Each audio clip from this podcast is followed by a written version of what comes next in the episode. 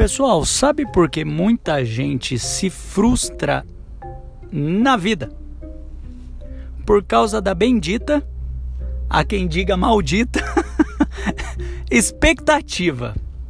Expectativa é algo que você cria no seu imaginário ideal você vai para uma viagem, você vai assistir um filme, você vai se casar com uma pessoa, você vai ter um filho, você vai educar seu filho, você vai para um lugar e a sua expectativa está lá em cima, lá nas alturas, e de repente você é surpreendido pela vida com um tapa na cara, mostrando que a expectativa não foi alcançada. E é por isso, por essas e outras, que a gente se frustra, se decepciona, entre outros sentimentos, que faz o contraponto da expectativa não é, atingida, uma expectativa alimentada. Então, sendo muito prático, o que, que devemos fazer então, né? Nessa jornada de vida que nós temos, nós devemos alinhar nossas expectativas. Isso mesmo.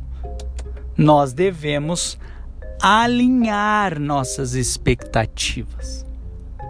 Se você conhece uma pessoa teimosa antes do casamento, alinhe sua expectativa. É claro que essa pessoa vai continuar sendo teimosa depois se você tem uma expectativa é, de algo na sua vida profissional e que a empresa onde você está, a, a associação onde você está, ou órgão público onde você está, ele não valoriza os seus colaboradores, cuidado com essa expectativa, porque você vai ficar aí esperando o impossível acontecer.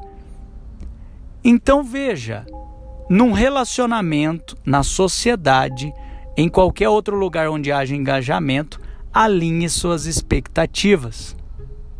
Expectativa não alcançada traz frustração. Então, o cerne, o ponto focal aqui dessa questão é alinhe sua expectativa.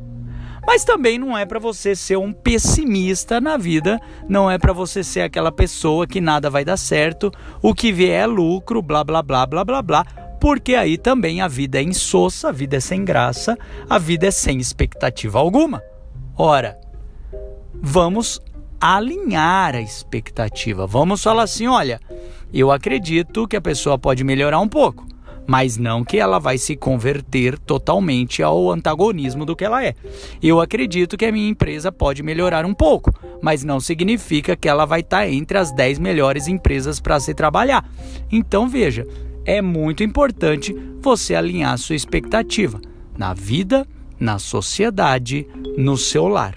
Alinhe suas expectativas e evite frustrações.